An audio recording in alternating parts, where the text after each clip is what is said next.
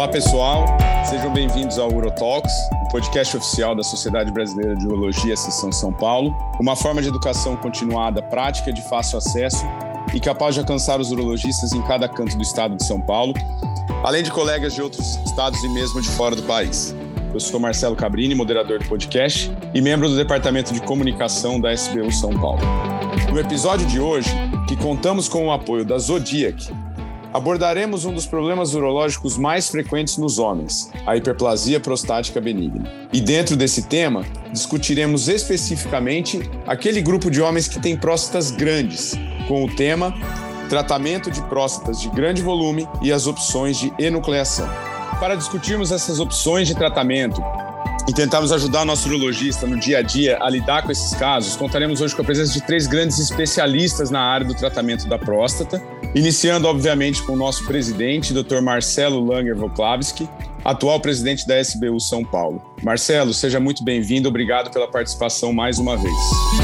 Obrigado, Xará, sempre uma honra poder participar, ainda mais discutindo um assunto tão interessante que gera algumas boas é, alguns bons bate-papos entre os urologistas, mas acho que a gente vai poder tentar esclarecer pontos importantes sobre o tratamento da próstata grande. Muito bem. Contamos também com a presença do meu amigo Dr. João Pado Manzano. O João é professor afiliado da Escola Paulista de Medicina. João, é, obrigado mais uma vez aí pela participação. Seja muito bem-vindo.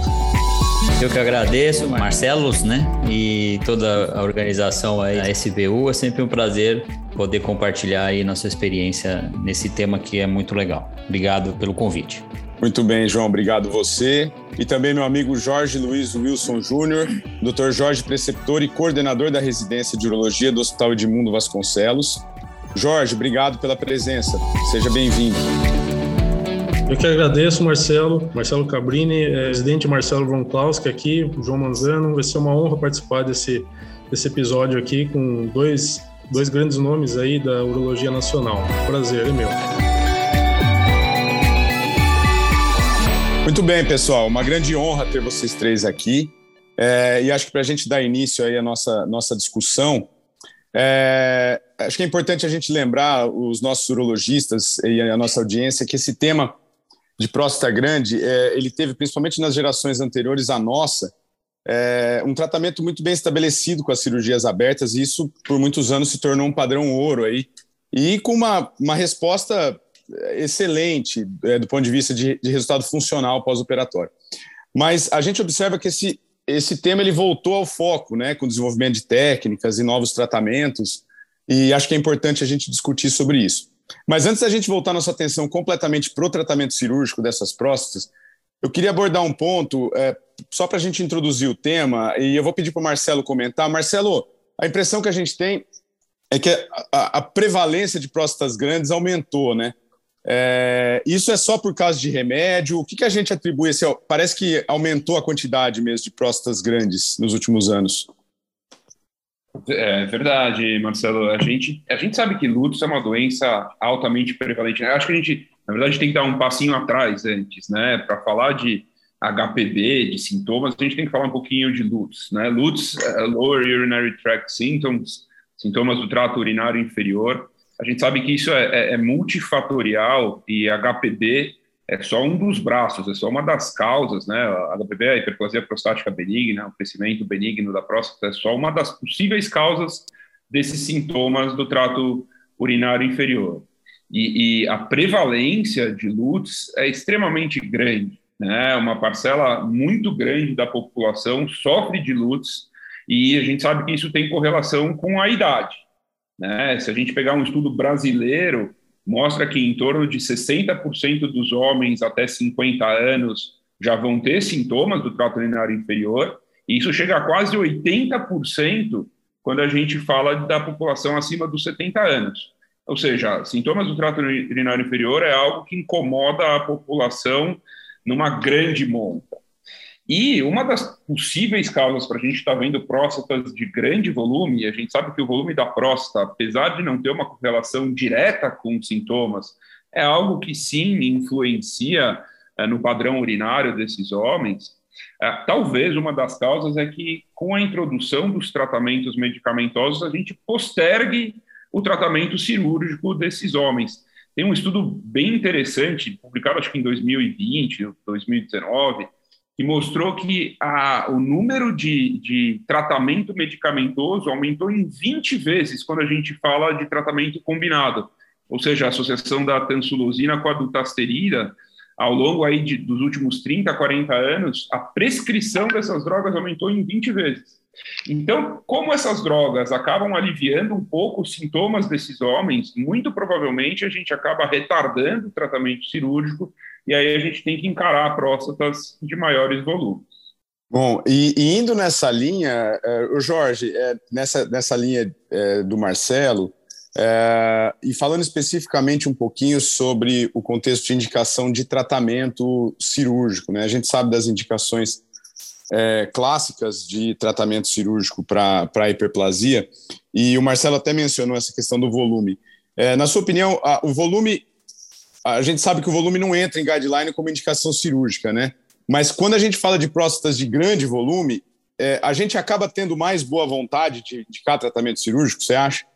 Então, Marcelo, é, eu acho que a, a colocação aqui do, do Marcelo do Von Klaus foi muito bem, é, bem oportuna, quer dizer, quando a gente fala de, de HPB, a gente tem que lembrar não, não apenas da, da doença hiperplasia, mas sim como uma síndrome, né?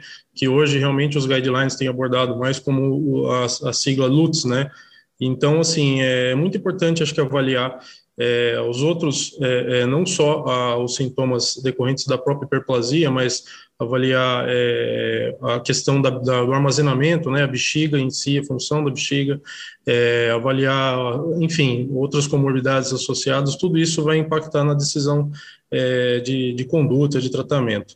É, quando você fala, de, quando a gente fala de, de, tamanho da próstata, né, também já foi muito bem colocado, quer dizer, o envelhecimento, as, as, as, drogas, elas acabam é, é, aumentando a prevalência que a gente encontra hoje em dia, né, dessas próstatas grandes, e eu acho que sim, o, o, volume da próstata é um fator importante a ser, a ser considerado no tratamento, né? Os, a, gente, a gente tem aí uma classificação né, dos guidelines, eh, a gente coloca até 30 gramas são próstatas pequenas e 30 a 80, 80 são as próstatas médias, acima de 80 gramas são consideradas as próstatas grandes e acima de 150 muito grandes, né?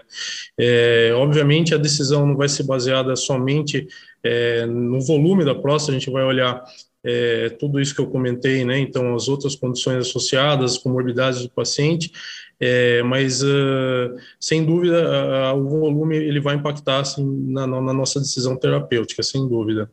Muito bem. Ô João, indo nessa linha também, é, quando você vai se depara com um paciente que você vai, você sabe que você vai ter que indicar tratamento cirúrgico, é, a gente sabe que não, né, o Jorge colocou esses volumes como próstata grande ou próstata muito grande, né, o high volume, é, mas é, eu, eu, acho que a, a, grande questão aqui é o que você tende a falar com seus pacientes é, quando você tem uma próstata de grande volume, é, de vantagem, que você fala, não, essa próstata não é uma próstata para ressecar. É, eu vou ter vantagem, nessa próstata eu vou ter vantagens em relação à enucleação, e quais são essas vantagens que teria a enucleação?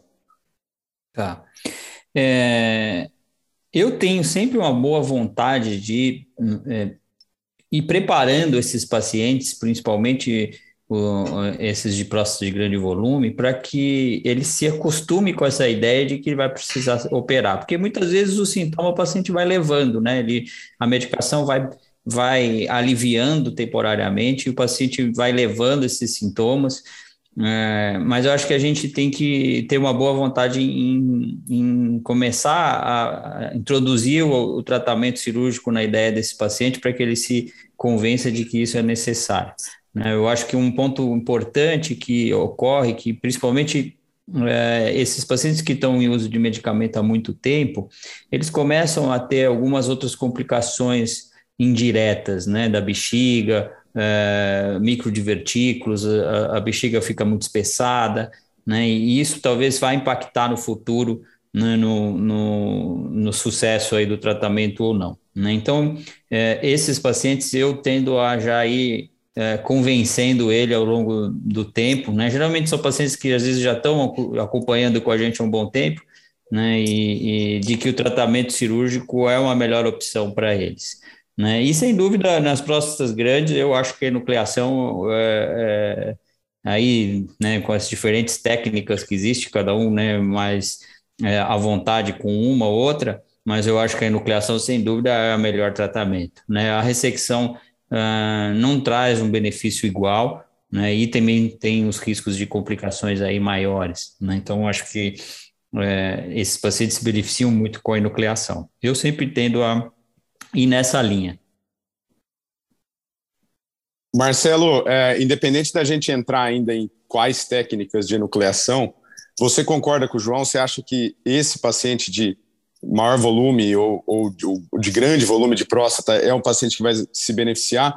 E você, você acredita nessa, nesses trabalhos mesmo que mostraram uma, uma tendência a uma melhor resposta funcional e principalmente na questão de reoperação, menor risco de recuperação, de reoperação? É, então, Marcelo, eu acho que sim. Voltando um pouquinho antes, até na pergunta que você fez para o Jorge, eu, e, e, encaixando um pouquinho o que o João comentou, eu concordo. A gente tem essa é, é, é, essa função de ir incutindo na cabeça do paciente, principalmente aquele de maior próstata, que ele tem que amadurecer a ideia de que talvez ele precise de uma desobstrução. É, eu acho que o tamanho da próstata em si não é uma indicação. A gente tem que levar em consideração os sintomas, né, os dados subjetivos que o paciente traz para a gente, e eventualmente alguma coisa objetiva que a gente identifique na fluxometria ou no ultrassom. O João já falou do espessamento do parede da bexiga, uma bexiga de esforço, de vertículo, IPP, né, aquele índice do quanto a próstata acaba invadindo a bexiga, é, e aí a gente vai acabar determinando a indicação da cirurgia basicamente é, por esses critérios. Em relação ao tamanho da próstata, eu acho que ela vai ser fundamental para a gente poder indicar o tipo de cirurgia, né? E aí a gente se baseia nos guidelines da EUA da EAU, e a enucleação, eu acho que ela tem a grande benefício de ser uma técnica que é aceita para qualquer tipo de próstata. Se a gente pegar o guideline da EUA, próstatas pequenas até 30 gramas, próstatas médias entre 30 e 80, ou próstatas grandes acima de 80. E se a gente pegar o guideline da EAU, só para as próstatas abaixo de 30 gramas, que ela não está entre as técnicas uh, que, que são indicadas. Uh, em relação à taxa, e, e aí eu, eu, acho que o tipo da cirurgia vai ser importante, porque a gente tem que oferecer o melhor resultado funcional, né, queda de PSS, diminuição uh, do resíduo pós-miccional, aumento do fluxo uh, máximo, com o menor taxa de complicação, né, transfusão, sangramento, incontinência no pós-operatório, estenose de uretra, estenose de colo, eu, eu, acho que a gente tem que fazer essa, esse, esse balanço, colocar esses dados uh, na balança para poder escolher a técnica, e taxa de recrescimento do adenoma, que vai determinar uma reoperação no futuro. Se a gente for pegar as taxas de tratamento para RTU, de retratamento para RTU, é, isso fica quase em torno de, de 10%, 8% é, em 15 anos as taxas de retratamento para a enucleação são significativamente menores. Apesar de não ter nenhum estudo prospectivo randomizado de longo prazo comparando enucleação endoscópica com, uh, com ressecção endoscópica, o estudo mais longo tem sete anos de duração. Se a gente pegar as séries exclusivamente de enucleação, a gente vê que a taxa de tratamento é em torno de 0,7% ao ano ao passo que na RTU a taxa de retratamento é em torno de 2 a 3% ao ano. Então a gente vê que realmente, por retirar mais o adenoma, retirar mais completamente o adenoma, a gente tem uma menor chance de ter que retratar esses, esse paciente. É, eu, eu acho que quando surgiu o bipolar, todo mundo acreditou que o bipolar resolveria qualquer próstata, né? E a gente esquece que a ressecção pode, a ressecção independente do tempo, ela nunca vai atingir o mesmo plano, né? Ou dificilmente vai atingir o mesmo plano, né? É, o, o, Jorge, só o Marcelo comentou sobre os guidelines. É, não existe, só para entrar agora no assunto enucleação endoscópica, é, não existe tamanho mínimo ou tamanho máximo. Então a gente pode indicar para qualquer, qualquer próstata. É, então, Marcelo, quando a gente olha os guidelines, assim, é, o, principalmente o guideline europeu, ele coloca a enucleação endoscópica como uma opção a partir de, a partir de 30 gramas. Você já vê que tem técnicas lá que, que, que podem, poderiam ser utilizadas. Uh, na prática, eu acho que eu queria só reafirmar que eu concordo plenamente com o que o Marcelo colocou agora. Quando a gente vai avaliar uma técnica, é, o tamanho, sem dúvida, ele vai ser é, uma consideração para a escolha da técnica, mas a gente tem que lembrar, sim, das, é, também só fazer um paralelo, lembrando das indicações absolutas de cirurgia, né? Que são os pacientes que têm refratalidade de tratamento clínico, infecções recorrentes, né? Cálculos na bexiga, é, pacientes com, já com prejuízo de função do trato urinário superior, pacientes com retenção recorrente, né? Ou hematura recorrente. Acho que esses pacientes, é, a gente muitas vezes nem vai pular o tratamento clínico, a gente já vai é, de, de, de, saída pensar numa, num tratamento cirúrgico. E quando a gente vai olhar esses trabalhos, a gente olha é, exatamente o que o Marcelo colocou, quer dizer, é, os, os, parâmetros é, é, que são mais utilizados, resíduo, é, fluxo máximo, resíduo pós-miccional, o, o, IPSS, índice de qualidade de vida, e os resultados tardios, aí a gente tem os parâmetros perioperatórios também, que são importantes, né, tempo de sonda, sangramento, uma série deles, e os parâmetros tardios, que essa, é as taxas de retratamento e a possibilidade do paciente ficar sem é, uso de medicação. Acho que isso é que a gente olha como um todo quando vai avaliar as técnicas, né? E você perguntou da, da enucleação endoscópica, ela sim, ela pode ser utilizada nos guidelines a partir de 30 gramas, é, mas uh, eu acho que aí vai depender muito da, do contexto em que a gente está trabalhando, do, é, a experiência do cirurgião, eu acho que eu, eu pessoalmente eu não tenho experiência com enucleação endoscópica, eu, a minha preferência clara é pela enucleação é, cirúrgica a partir de 80 gramas em diante, tá? Então, assim, eu não sei, acho que os outros colegas poderiam até comentar um pouquinho melhor sobre a nucleação endoscópica. Eu, eu, não, eu particularmente, eu não, não, não uso no meu dia a dia. Eu uso a RTU de próstata, é, monopolar ou bipolar até 80 gramas. Em pacientes que, que, que são é, anticoagulados, eu, eu, eu gosto do, da, da, técnica de eletrovaporização, e a partir de 100 gramas, minha preferência clara é a, pela enucleação é, cirúrgica minimamente invasiva. É, eu vou até voltar para o Marcelo, é, porque o Marcelo eu sei que é um entusiasta da enucleação endoscópica. Eu queria até que o Marcelo comentasse um pouquinho é, até sobre os tipos de energia, Marcelo, a gente, obviamente, o ROLEP hoje, que é a, a, a enucleação com o Romium, né, mais falado, ela é mais antiga, mas tem o Thulium, que não, nós não, tem, não é nossa realidade, mas eu queria que você comentasse um pouquinho sobre essas energias e sobre a técnica, é, só para o nosso urologista geral aí se familiarizar. Ah, perfeito. Então, assim, a, a, enucleação não é uma cirurgia nova, né? A enucleação, como a gente conhece hoje, ela foi descrita por um neozelandês chamado Peter Gillen na década de 90. E a gente vê, né, uma técnica cirúrgica que está disponível há 30 anos e que ainda não embalou, é porque ela tem algumas questões que precisam ser endereçadas e que não fazem com que, apesar dela ser considerada aí um gold standard, né, ela está nos guidelines, uh, ela ainda não seja amplamente uh, utilizada. E uma das questões relacionadas a isso é a curva de aprendizado, é um procedimento que demanda uma, uma imersão um pouquinho maior. E a outra questão que eu acho que acaba influenciando é justamente esse fato da gente ter várias técnicas dentro da enucleação com várias possíveis energias.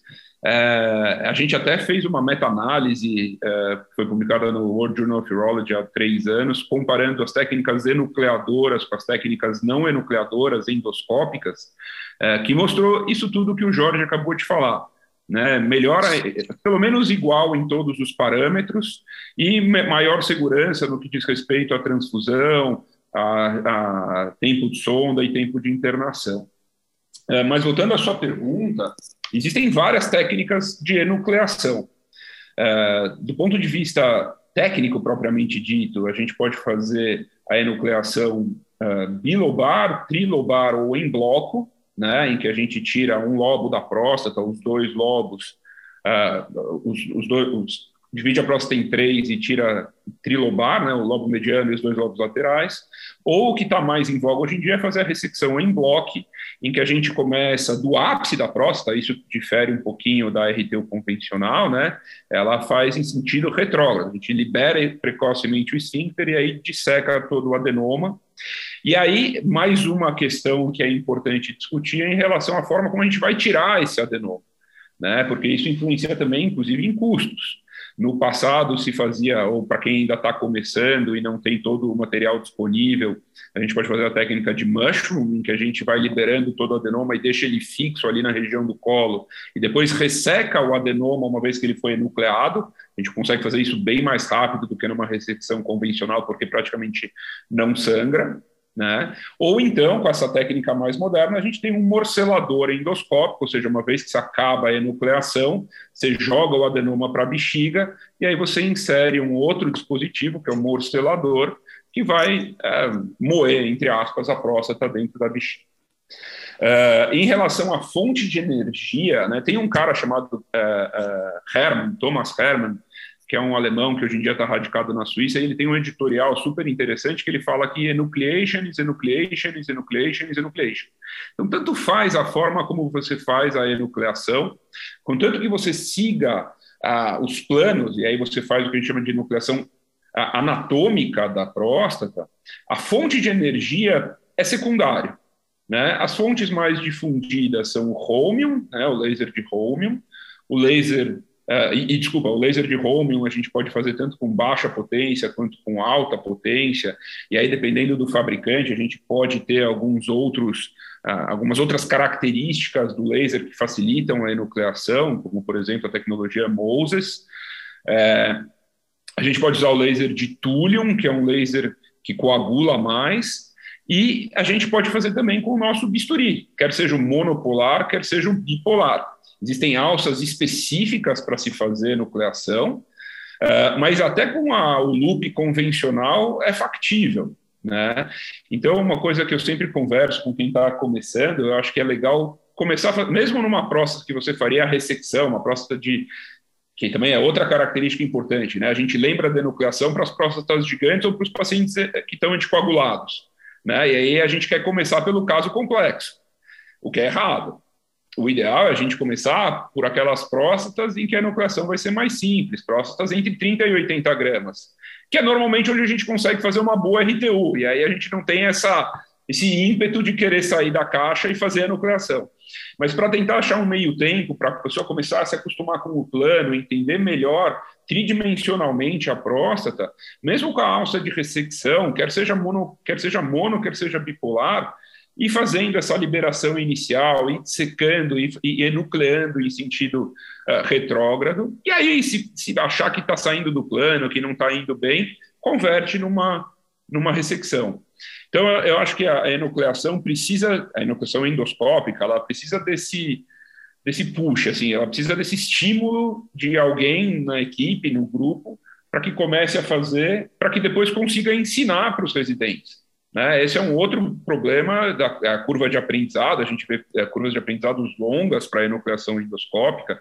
Se a gente pegar a enucleação com o green light laser, né? o green lap, que também existe, para se atingir a pentafecta, que é você conseguir nuclear e morcelar em menos de 90 minutos, sem converter e sem, sem ter complicações maiores no pós-operatório e sem ter incontinência transitória. Mas se você chegar na pentafecta, são 270 casos, é uma curva de aprendizado gigantesca. Agora, existem curvas mais. É, é, outras tecnologias, principalmente se você tiver um Proctor ao lado, essa curva cai para 40 casos, o que é algo mais factível. E aí, quando a gente começar a ter enucleadores nos serviços que formam os novos urologistas, isso vai ser algo extremamente mais simples. Assim como na cirurgia robótica, o João tem grande experiência também, ter o Proctor ao lado para quem está começando é uma grande segurança. E essa curva vai se desenrolando ao longo do tempo. É, até, até puxando para esse lado dessa discussão mais filosófica, é, Marcelo e, e Jorge e João, eu acho que eu não sei o que você, é, você. Você, Marcelo, você enxerga a perspectiva de que a, a, a, enucleação, porque a gente, a gente percebe cada vez mais que os resultados da enucleação endoscópica eles têm mantido o mesmo padrão das, das enucleações de outras técnicas, né? E, mas você acha que eu acho que um limitador importante ainda é o custo, para o custo associado a uma curva de aprendizado extensa, como você mesmo falou. Mas você é, você consegue enxergar uma perspectiva de, de mudança disso, assim, de um barateamento, de uma, entre aspas, popularização dessa técnica para que ela possa se tornar uma técnica acessível para quem está ouvindo a gente fora da, dos grandes centros e tudo mais? Eu, eu acho, Marcelo, eu, eu, assim, um home, para se fazer um roller, ainda é um, apesar de agora a gente tem vários players no mercado, né, estão chegando alguns diferentes uh, lasers de Holman de alta potência e essa competição provavelmente vai fazer com que o preço caia um pouquinho, mas normalmente a gente precisa de um laser de alta potência para fazer bem a enucleação. E um laser de alta potência custa algo em torno de 100 mil euros, ou seja, não são todas as instituições que podem trazer. Uh, o, o, o elemento de trabalho do, da enucleação é um pouquinho diferente, e a gente tem a questão do morcelador, ou seja, é uma coisa complexa estruturalmente. Mas assim como o ureteroscópio flexível era algo inviável no passado, e hoje em dia a gente já tem por comodato as empresas trazendo os, os ureteroscópios flexíveis, inclusive ureteroscópios flexíveis digitais, descartáveis, né, super ah, modernos e tecnológicos, e muitas vezes sem trazer custo adicional para o paciente, a gente já está começando a ter também empresas que acabam fazendo essa, esse aluguel, entre aspas, do laser de alta potência e com os aparelhos necessários para se fazer a enucleação. Né? Então, o paciente, assim como no robô, paga, entre aspas, uma taxa para a utilização do robô em, em, hospitais, ele pode pagar uma taxa para a utilização do home, um laser, uh, no, no, nessas mesmas instituições. Lógico que, infelizmente, a gente não está falando do serviço público, acho que isso ainda é uma realidade um pouquinho mais distante, apesar de existirem estudos de custo-efetividade mostrando o benefício da enucleação endoscópica, tanto comparada com a, a, a RTU, um ganho pequeno de, de do ponto de vista financeiro, quanto principalmente com a prostatectomia aberta, com ganhos significativos. São estudos estrangeiros, são estudos de fora do Brasil, precisariam ser adaptados para a nossa realidade, mas se a gente olhar o valor que a, a cirurgia entrega e não o custo propriamente dito de dinheiro, eu acho que teria benefício até para os gestores dos serviços públicos estudarem a implementação da enucleação endoscópica. Isso a gente está falando do roller, né?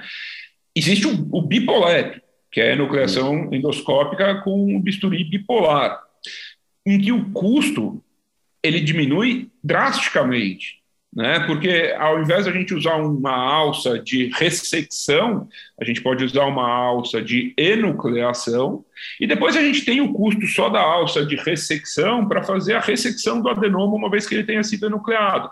Então, mesmo que você não tenha o bipolar, o, o morcelador, você pode fazer nucleação com o bipolar. E mesmo que você ache que o, o, o, adenoma é muito grande, o anestesista vai reclamar que o tempo cirúrgico aumenta, você pode fazer uma enucleação endoscópica e depois fazer uma cistotomia pequenininha para tirar o adenoma como um todo. Né? Com certeza isso tem benefícios tanto para o paciente quanto para o sistema quando comparado com a ressecção, com a, com a prostatectomia aberta, a prostatectomia simples por via aberta convencional né, no que diz respeito a sangramento, a recuperação do paciente, tempo de internação, enfim.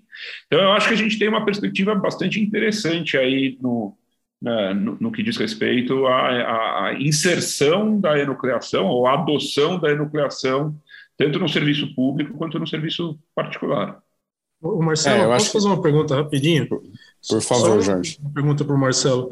É, assim, é, uma coisa que não aparece muito nos trabalhos, Marcelo, que é, é, é mais uma preocupação que eu tenho dessas novas técnicas né, de enucleação endoscópica, principalmente para as próstatas muito grandes, é, é o tempo de cirurgia e, e, com, em relação ao tempo do, do, aparelho na uretra. Né? Quer dizer, eles não, não vejam muita citação em relação à complicação tardia de estenose ou coisa do gênero.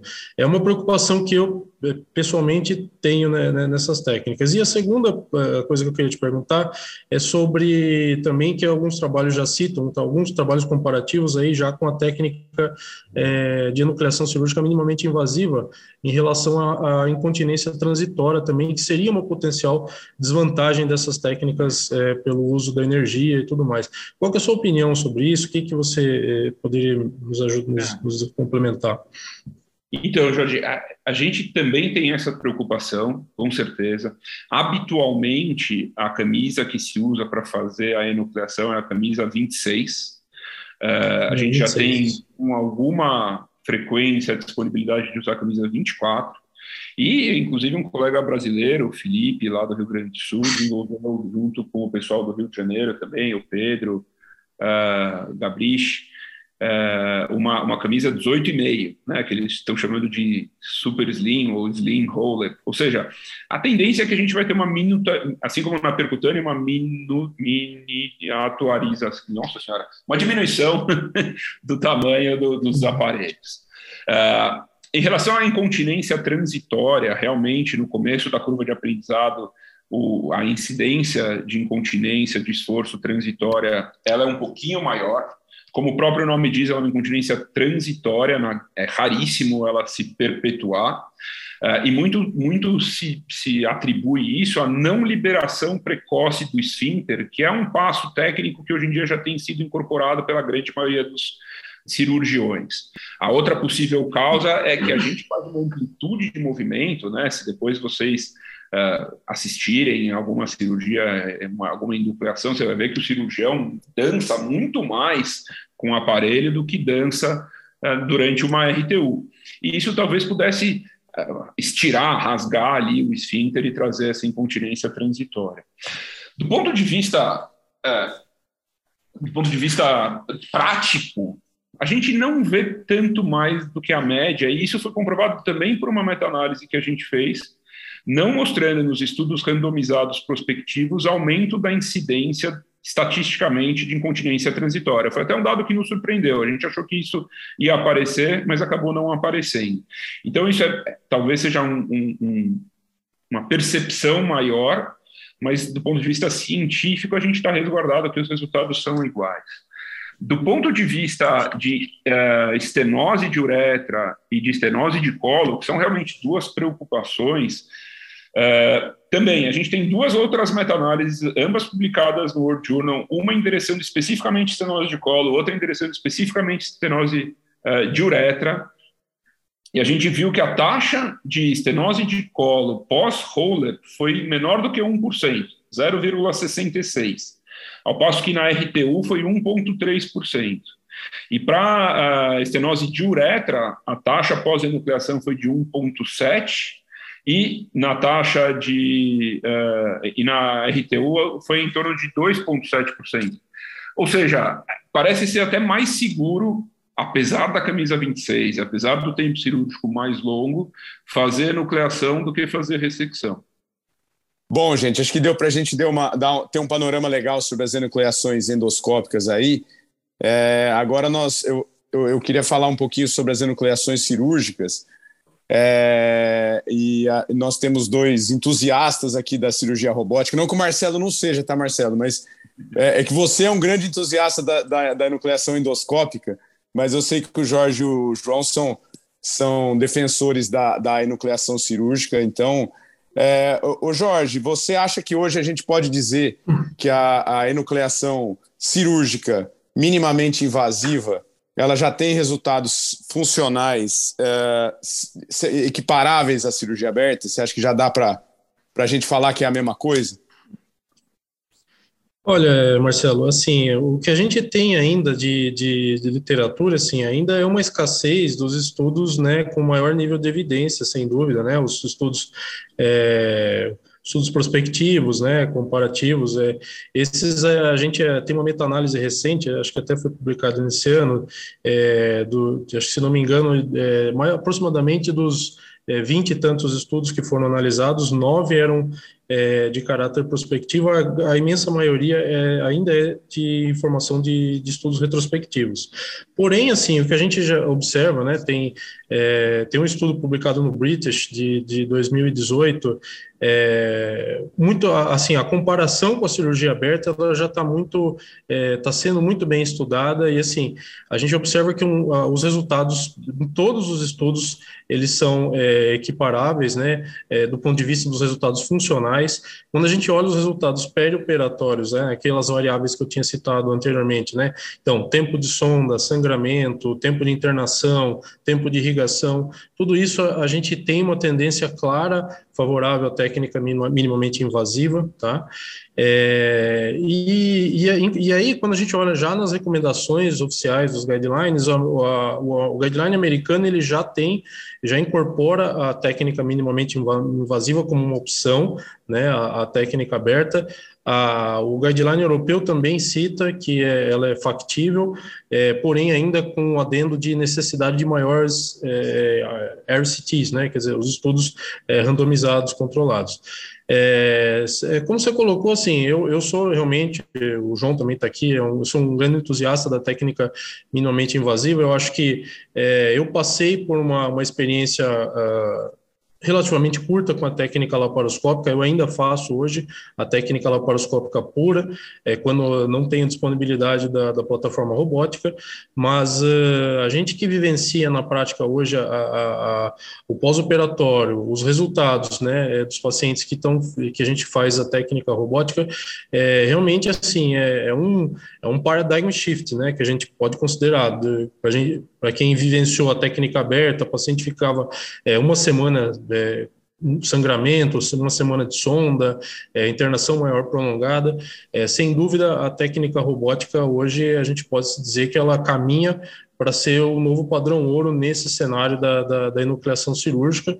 É, os resultados são, são muito bons. É, acho que é, isso é o que eu tenho para comentar. A gente pode comentar as diferenças de técnica também, né? Mas se o João quiser comentar um pouquinho também da experiência dele, a minha experiência é muito positiva.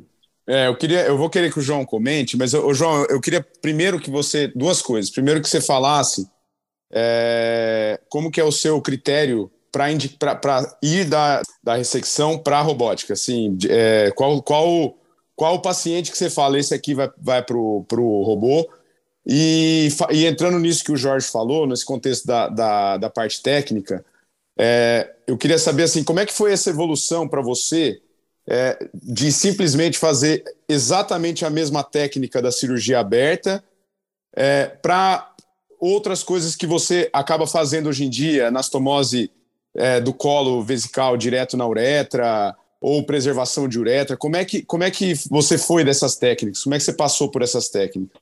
Eu, antes, Marcelo, queria só comentar né, em relação à, à curva de aprendizado. Né? Um ponto que eu acho importante é que é, quando a gente fala, por exemplo, da cirurgia robótica, é, a gente está utilizando uma, um, um, uma modalidade em que o cirurgião muitas vezes já é habituado a fazer para outros tipos de cirurgia. Né? Então, por exemplo, eu, a gente já faz a prostatectomia robótica, né?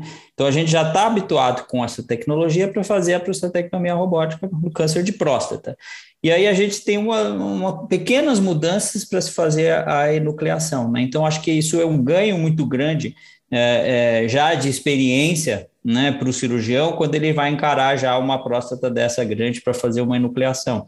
Né? Diferentemente, por exemplo, da do, uh, do Rolep, que é, não, tem, não tem nada a ver com o RTU de próstata. Né? Então, ou seja, é uma técnica totalmente nova que o cirurgião tem que aprender do zero.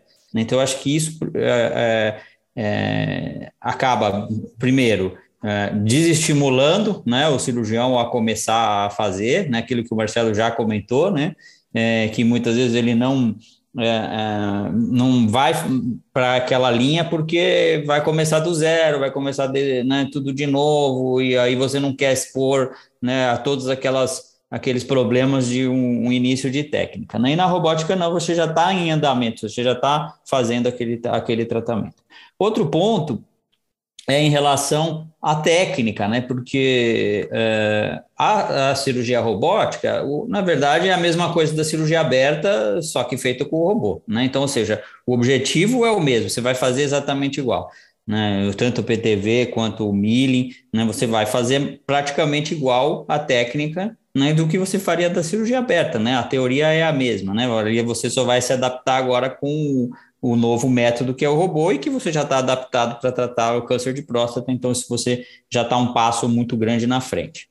É, em relação às indicações, hoje eu tenho feito as indicações é, é, basicamente de guideline, entendeu? Eu tenho a tendência de próstatas acima de 80 gramas a fazer nucleação, né, robótica de preferência, né, eu não tenho feito laparoscópica, é, a laparoscópica né, teve um, um curto né, é, período aí de, de desenvolvimento, né? Ela, ela, começou em 2002, logo em seguida já veio o robô e aí o robô meio que atropelou a laparoscópica, então a laparoscópica não desenvolveu muito e sem dúvida a laparoscópica é muito mais difícil de se fazer, né? Então se você for migrar da aberta para a laparoscópica, talvez isso gere né, uma, isso é uma grande diferença, né? Então é, vai realmente desestimular a pessoa muitas vezes a fazer, porque a laparoscópica é, é difícil, o Jorge pode falar mais mas, sobre isso, porque eu realmente não, não fiz muito pouco laparoscópica e não tenho feito.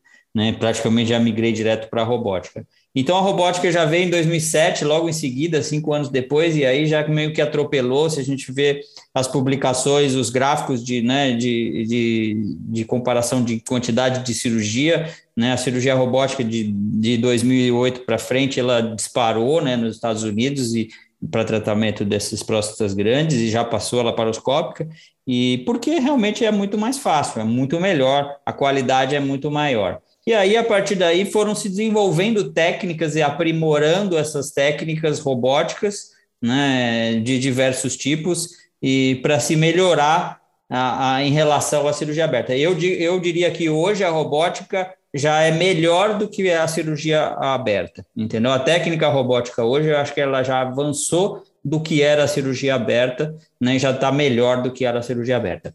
Uh, o Jorge já comentou sobre os estudos, realmente tem muito pouco, porque faz muito pouco tempo, né? A gente tem 15 anos aí de, de técnica, mas aumentou mais mesmo nos últimos, nos últimos anos. Então a gente tem algumas meta-análises, mas os estudos não são é, é, estudos né, de peso científico, assim a maioria são comparativos, não são randomizados e tudo mais mas a gente já vê que os resultados são excelentes, né? os resultados comparados com uma cirurgia aberta, resultados funcionais são equivalentes e as diferenças é, é, de, de da menos invasibilidade e tudo mais são enormes, né? menos transfusão de sangue, é, menos tempo de internação. Hoje os pacientes ficam menos de 24 horas internados, a gente opera, é, não, praticamente não utiliza irrigação, o paciente fica menos de 24 horas internado, uh, e vai embora no dia seguinte, né? A grande maioria das vezes. Né? Então, a maioria dos trabalhos já mostram resultados excelentes. E aí, a partir daí, foram se né, é, é, refinando as técnicas, e aí tem algumas evoluções que eu acho que são muito interessantes, né? Como o Marcelo comentou, é, principalmente a anastomose, né? Do, do colo vesical ali na, no, no ápice prostático, né, na, na uretra é, do ápice prostático, então isso é muito é, é, tem um, um, ganho muito grande, principalmente em relação ao sangramento, que o sangramento praticamente nenhum. Né? Então, isso foi um, um, um ganho. É, e é, do ponto de vista de, desse desenvolvimento, né, também surgiram né, em 2018 também agora começaram a fazer preservação da uretra, né? então alguns casos uh, onde isso é factível, na tentativa de preservar a ejaculação, né? que daí seria outro ganho enorme em relação à, à parte sexual, né? que é o grande problema ainda da avaliação sexual uh, da ejaculação retrógrada. Né? Então, esses são os pontos principais. Né? Eu acho que, logicamente, todas as técnicas têm espaço, né? mas para eh, quem já está habituado a uma técnica, a tendência é se manter nesta linha de técnica, né? Então, por exemplo, eu hoje né, não, não, não teria como é, iniciar do zero um novo tipo de tratamento como um ROLEP, né, e com uma curva de aprendizado, como o Marcelo falou, aí de 270 casos vai, né, para se atingir esse resultado de excelência, né, então acho que é muito complicado. 270 casos, talvez eu não vou operar ao longo da vida toda, né, é, de casos do consultório de próstatas desse tamanho, né, de próstatas grandes. Então, eu acho que tem espaço para todo mundo e depende muito do que o cirurgião está habituado a fazer e aí a, a, é, é, qual a linha que ele vai seguir, né? Acho que está muito relacionado a isso. Em relação aos resultados, é questão de tempo, né? Acho que mais pouco tempo esses, eh, esses trabalhos vão ser, vão aparecer, né? E já vão demonstrar essa efetividade. O Cabrini, posso só fazer um comentário? Por é, favor. Eu acho que é interessante, assim, para todo urologista que está é, no seu consultório tratando de HPB, que ele tenha à sua disposição o maior número possível de alternativas para oferecer para o paciente, para discutir com aquele paciente individual qual é a melhor técnica para ele, né? E aí é, é como se fosse um menu, né? O cara vai lá, escolhe, pode comer salada, carne, massa, enfim. E aqui também, eu acho que a gente que trata HPB é, tem que ter a nossa disposição, né, o nosso armamentário, desde os MISTs, né, das, dos Minimally Invasive Surgical Treatments que estão chegando, a gente já tem disponível no Brasil o iTind, já tem disponível o Urolift, talvez em breve a gente tenha o Resum, a gente tem a RTU, que continua sendo uma ótima cirurgia e pode ser feita, deve ser feita numa uma gama grande de pacientes. E eu acho que a gente seria interessante se a gente tivesse no nosso à nossa disposição as outras técnicas para tratar melhor as próstatas maiores, como a enucleação endoscópica ou a cirurgia, quer seja por laparoscopia, quer seja por robótica, que eu concordo com o João e com o Jorge, já são melhores do que a cirurgia uhum. aberta. Então eu acho que quanto mais a gente principalmente na nossa formação, a gente tiver acesso a isso e tiver isso dentro das, das disponibilidades para oferecer para o paciente, melhor. Vai ter gente que vai se vai querer uma cirurgia endoscópica, que não vai querer violar o abdômen, o cara já tem múltiplas cirurgias prévias. Tem gente que a gente pode suspeitar que já tem uma uretra mais sofrida e que a gente não vai querer fazer uma cirurgia longa por via endoscópica. Enfim, eu acho que tem espaço para todas elas. E se tiver uma. É, eu, como você falou, sou um baita entusiasta da cirurgia endoscópica, da enucleação endoscópica, mas também indico cirurgia robótica para tratar próstatas grandes. No meu, no meu guideline pessoal, eu costumo indicar a enucleação endoscópica para próstatas até de 200, 250 gramas. Mais do que isso, que é exceção, né? é raridade, eu acho que a cirurgia robótica é melhor porque o tempo cirúrgico é significativamente menor. Hum. Mas é nível, é. nível de evidência 6, né? baseado em, em não expert. o 5 é baseado em expert, o 6 é não expert. Você roubou a minha última pergunta que eu ia fazer para você mesmo, é, que era exatamente qual é o seu critério é, frente a um paciente com uma próstata volumosa, é, para que lado você vai? E até como uma forma de mensagem para o urologista geral que está ouvindo a gente, que talvez, como o João mesmo disse, é, ele não enxergue no, no, futuro, talvez, fazer os dois caminhos, né? É, acho que a grande mensagem é, é, escolha baseada no paciente, mas também dentro da sua melhor, da, da, área que você está mais familiarizado, né? Para tra trazer o melhor, né? Sem dúvida. Eu acho que se a gente tiver tudo disponível, melhor. Né? Se, quando, quando a gente é residente, a gente não fica é, escolhendo se a gente vai treinar, tratar cálculo por ureteroscopia ou por percutânea. A gente aprende as duas, né? E as duas tratam cálculo. Aqui também, a gente não deveria ter que escolher entre fazer robótica ou fazer nucleação endoscópica. O ideal é que a gente soubesse fazer todas elas e pudesse apresentar para o paciente e discutir com ele qual a melhor alternativa. Mas esse é o mundo ideal, né? E talvez seja o, o cenário para um urologista que esteja em formação.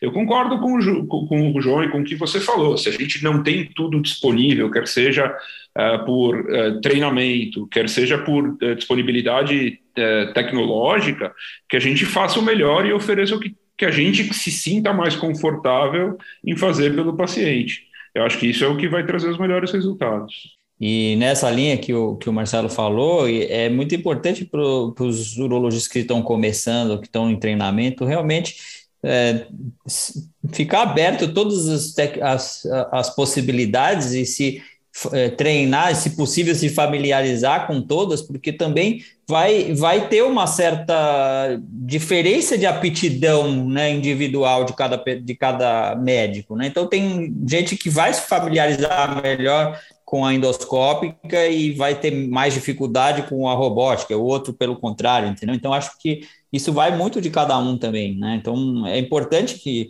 faça um treinamento é, é, é, aberto, né, com todas as técnicas, e aí a pessoa vai se familiarizar e se sentir mais confortável com uma ou outra, e aí a partir daquele ele vai ser melhor fazendo aquela do que outra, né? Então, acho que isso é interessante, isso é importante.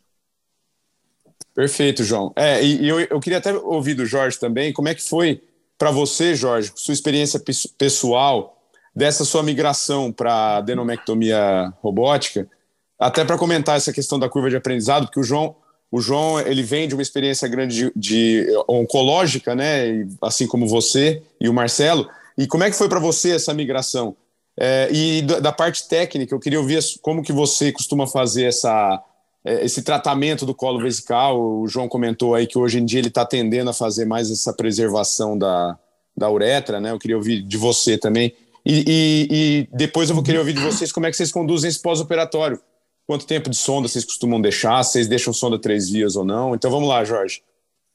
Vamos lá, Marcelo. É assim, a minha, na minha evolução da técnica, assim, eu comecei por um período muito breve, né, fazendo a, a técnica laparoscópica.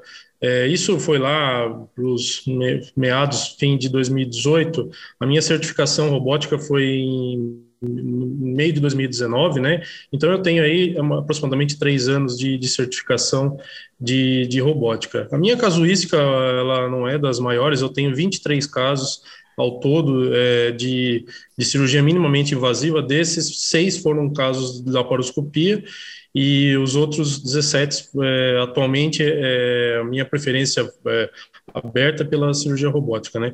Eu acho que assim, é, Marcelo, é, eu, eu na verdade assim a minha técnica evoluiu muito, no, é, muito diferente do que eu fazia lá no começo, é, o que eu faço hoje.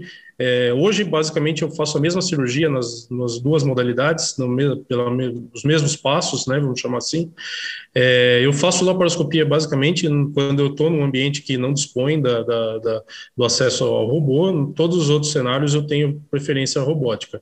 Ah, a, a, minha técnica, então, lá no começo eu fazia basicamente um drop-down da bexiga, eu faz, pela técnica transperitoneal, eu sempre fiz a PTV de forma transperitoneal, eu fazia o drop-down da bexiga, então é, secando ali o espaço que a gente está habituado, né, inclusive na prostatectomia radical é, transperitoneal, e eu incis, é, fa fazia até então uma incisão é, longitudinal na bexiga, passava aqueles pontos de reparo é, é, transcutâneos, né, é, apresentando as paredes da bexiga, então eu fazia uma PTV, vamos chamar assim, uma PTV clássica. Tá? A enucleação da adenoma, é, na laparoscopia, ela envolve uma dificuldade maior, como o João comentou, assim, é, é, é bem mais difícil, sem dúvida, fazer por laparoscopia, é, enfim, e gente, o, o, acesso ao adenoma, a câmera, ela, ela, é mais, ela fica mais distante, a gente depende muito do auxiliar na laparoscopia, na robótica, depois que você já tem uma certa casuística, você é, consegue é, executar de uma forma muito mais, é, muito melhor, né? Então, assim, os passos depois, acho que da, da enucleação da adenoma não tem muitas é, é, mudanças, né? E em relação ao término, eu, eu faço sim, eu, eu opto por fazer a anastomose, tanto na laparoscópica quanto na robótica, eu faço uma anastomose circunferencial do colo é, da bexiga, né? A anastomose colo é, uretrovesical, né? No caso aí, com a uretra. E isso acho que ajuda muito, principalmente no, no, no quesito sangramento, acho que é, a gente observa que esses pacientes no, no, no POI, eles não, não sangram, né? Saem irrigando o soro da sala. Eu costumo deixar a irrigação do, do POI para o primeiro PO, eu desligo a irrigação no dia seguinte e dou alta no primeiro PO com a sonda, tanto na técnica laparoscópica com, quanto na técnica robótica. Tá? A única diferença que eu ia só para é, é, colocar, pontuar hoje na técnica robótica, eu não faço mais esse, é, eu, não, eu, não, mobilizo mais a bexiga. Eu entro na cavidade, eu já inciso a bexiga é, no fundo da bexiga, então é, é, ganha-se muito tempo com essa, com essa abordagem, né? Eu, eu, passo os pontos de reparo dentro da cavidade, eu não faço mais aqueles pontos transcutâneos que a gente fazia na, na, na laparoscopia, e isso, isso ganha, com isso a gente ganha muito tempo, é assim, período muito rápido, depois que você acessou a cavidade, 10 a 15 minutos, você já está é, ressecando o adenoma. E, e aí, ao término, depois da ressecção do adenoma, né, eu, eu uso na robótica, eu uso uma pinça no, no, no, no quarto, no terceiro braço, o tenáculo, né, robótico, eu uso é, tesoura monopolar é, na, na, mão direita e uso é, o, a pinça fenestrada bipolar na mão esquerda. E com isso, esse é, o, é o que eu eu tenho feito os outros passos, eu já citei, eu faço anastomose por retrovesical ao término. É, a escolha dos fios também é, é bem pessoal, tem cirurgião que gosta mais do, do, do Veloc, outros gostam mais do Stratafix ou Quill. Eu tenho boa experiência com o Stratafix, eu gosto bastante do, do Stratafix 3.30. E, e, e você perguntou da, da, da, rotina é essa, né? Eu, eu costumo deixar de irrigação de, do POI para o primeiro PO, desligo a irrigação no dia seguinte geralmente, esses pacientes estão com irrigação bastante clara. Eu dou alta é, no primeiro PO com a sonda, eu não dreno, não tenho mais costume de fazer a drenagem. Na laparoscopia, eu costumava sempre drenar, é, deixar algum tipo de drenagem perivesical. Hoje, eu não, não deixo dreno na, na técnica robótica. E, e, eu costumo retirar a sonda aí é, de três a cinco dias após a alta. Essa é minha, acho que é o ponto, né? E só para fazer um comentário também da, da a evolu acho que você perguntou em relação à minha curva, uma coisa muito é, é clara para mim é que, olhando os trabalhos, né, a gente vê que os trabalhos falam de tempo médio da robótica de é, 140 minutos, enfim, acima de duas horas, é, e sangramento é ao redor de 300 ml. Apesar de eu não ter uma grande casuística, eu, é, eu observo que essa curva ela é, ela, é, ela é, muito rápida. Hoje em dia a gente está conseguindo fazer cirurgia uma hora, uma hora e meia, uma hora e vinte, tempo total de console, é, sangramentos raramente acima de 200 ml, não ser aquelas próstatas muito, muito grandes, mais tecnicamente mais difíceis, né? E eu acho que, que por isso que eu acho que a, a, a curva da, da robótica ela vai ser, é, ela é sem dúvida mais, acho que muito mais rápida do que a, obviamente isso vai variar de cirurgião para cirurgião, mas mais rápida que a enucleação endoscópica, né? Para quem já tem o, o conhecimento, para quem já faz prostatectomia radical, como o João citou, é, eu acho que é uma, uma técnica que, é, enfim, é, muito satisfatório a evolução e, a, e a, o aprendizado rápido. Muito bem. É, Marcelo, você tem alguma especificidade técnica que você faz diferente do Jorge? E como é que você conduz seu pós-operatório? É, da robótica, e, e, eu não te perguntei como é que você conduz da, da enucleação endoscópica, né? Se você quiser falar dos dois pós-operatórios, como é que você faz com sonda? É, eu, eu, faço parecido, a minha, minha, a minha técnica cirúrgica da robótica é parecida com a do Jorge, eu também tenho entrado pelo, por trás da bexiga, né, sem, sem abaixar a bexiga, é, e o resto é muito parecida. É, costumo deixar o paciente em torno de é, quatro dias com sono. Uh, na enucleação, a, enucleação hoje em dia tem uma, uma autora americana chamada Amy Crumbeck, que ela já fala de enucleação como day hospital, né? Faz, vai embora no mesmo dia, é, para casos bem selecionados. Eu acho que talvez seja ainda uma forçaçãozinha, acho que a gente não precisa disso. Teoricamente, em 24 horas, esse paciente já pode retirar a sonda aí de alta, Uh, a menos que ele já seja um paciente sondado, aí eu costumo deixar ele 48 horas com a sonda. Uh, depende também do paciente, do hospital onde a gente faz, mas é, é entre 24 e 48 horas internado, a irrigação 24 horas é mais do que suficiente. Uh, e, alguma... e, e, a robótica você deixa duas vias ou três, irrigando também? Ah, eu, eu costumo deixar três vias, deixo um dia irrigando e, e suspendo no dia seguinte. Eu acho que não tem Legal. Tem grande vantagem em não deixar irrigando. Acho que não é o que acaba, acaba, não é o que atrapalha o paciente, né? Não é o que incomoda ele. A gente deixa irrigando, eu acho que é uma coisa mais até cultural do que qualquer outra coisa, né? é, por precaução, né? É, time que está ganhando, né? Já que, né? Ô, João, e, e, você, é, alguma especificidade técnica diferente do Marcelo e do Jorge, é, da questão evolutiva sua aí, como é que você tem feito? Eu comecei fazendo assim como eles fazem, né, abrindo a bexiga e, e fazendo a PTV clássica, e depois eu, eu migrei para abrir no, abrindo no colo vesical, como na prostata radical, e aí partindo para a enucleação, né, sem ir para o plano posterior né, do colo. E hoje eu estou fazendo milling mesmo, estou fazendo milling abrindo a cápsula transversal na cápsula da próstata, né, eu tenho achado que é, tem algumas vantagens, né, enucleio os lobos separadamente, né, então eu tiro um, começo do ápice para a base, né, então eu abro a cápsula da próstata, entro no plano uh, do adenoma, vou para o ápice da próstata e enucleio um lado e depois o outro, né, preservo a uretra nesse momento, né, e aí depois uh, uh, você pode optar por preservar a uretra ou ressecar. Na maioria das vezes acaba muito, se a próstata é muito grande, a uretra acaba dando, é, abrindo em algum ponto, então é, no final eu resseco a uretra e faço anastomose. Né? Por que, que eu, pre eu preferi fazer assim? É, o colo fica pre preservado praticamente intacto, né, o colo vesical, né, e você faz a anastomose do colo, da uretra, na verdade, prostática ali, inicial, perto do colo, com a uretra prostática do ápice, né, então fica, fica bem interessante. Você exclui aí o sangramento e o paciente não tem né, repercussão nenhuma na continência, porque você preservou tanto o colo quanto o ápice, né, da uretra do ápice prostático, né. Esses pacientes ficam 100% continentes assim, assim, que tiram a sonda, né, então é, é, é muito é, vantajoso. Né? Então, acho que eu tenho feito, eu migrei né, por, por, essas técnicas e agora tenho feito assim. Nos últimos 15 casos aí eu já fiz assim, é, o milling mesmo, claro. Seu tempo de sonda mudou, João? Como que não, você faz eu deixo, eu deixo de rotina cinco dias, né, a princípio. Né? Não, não mudou, não. Eu acho que até poderia, né? A gente até poderia deixar menos de tempo de sonda, mas eu, eu não vejo muita diferença. deixar três dias para cinco dias né, não faz tanta diferença. Não, não, não, muda nada. Até em questão de logística, às vezes é mais difícil, né? Acaba caindo no final de semana, às vezes, e tal, e você não, não tem como tirar a sonda no final de semana, né?